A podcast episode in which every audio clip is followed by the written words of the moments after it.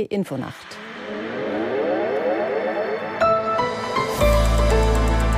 Die ARD Infonacht Nachrichten um 4.30 Uhr mit Emily Seidel.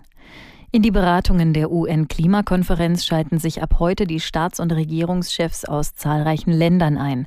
Ziel ist, dass sie der Anfangsphase der Klimakonferenz in Dubai mehr Schwung geben.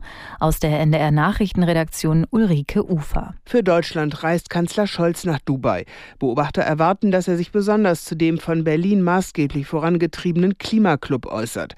Dessen 33 Mitglieder sollen beim Klimaschutz eine Vorreiterrolle einnehmen. Der Club hat einen Fokus auf Industriepolitik. Der zunächst auch angekündigte US-Präsident Biden lässt sich durch seine Vize Harris vertreten. Ebenfalls angemeldet haben sich die Spitzen der EU, der französische Präsident Macron sowie der türkische Staatschef Erdogan, außerdem der britische König Charles. Im Gazakrieg endet heute früh die zwischen der Hamas und Israel vereinbarte Feuerpause. Vermittler aus Katar und Ägypten versuchen offenbar erneut eine Verlängerung zustande zu bekommen. Nach Informationen der Nachrichtenagentur AFP bemühen sie sich darum, dass die Waffenruhe zunächst für weitere 24 Stunden Bestand hat.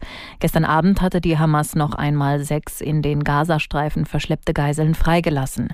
Im Gegenzug entließ Israel 30 palästinensische Häftlinge aus Gefängnissen. Der Mindestlohn für Pflegekräfte steigt. Von heute an bekommen rund 1,3 Millionen Beschäftigte in Einrichtungen mit Pflegemindestlohn mehr Geld.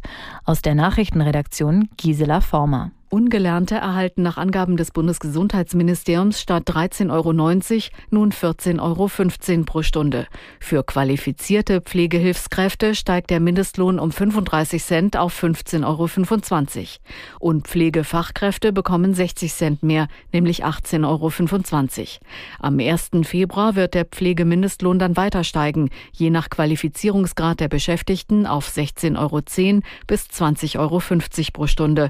Darauf hatte sich sich die zuständige Kommission im Sommer geeinigt. Lettland hat einen Vertrag über den Kauf des deutschen Mittelstrecken-Luftabwehrsystems Iris-T im Wert von 600 Millionen Euro unterzeichnet. Demnach wird das baltische EU- und NATO-Land vom Hersteller Deal Defense die notwendige Ausrüstung erhalten. Die Auslieferung solle 2026 beginnen, teilte das Verteidigungsministerium in Riga mit. Lettland hatte den Kauf von Iris-T gemeinsam mit dem benachbarten Estland vereinbart. Die Luftverteidigung gilt als eine Schwachstelle der baltischen Staaten. Estland und Lettland grenzen an Russland, Lettland auch an dessen engen Verbündeten Belarus. Und das Wetter in Deutschland.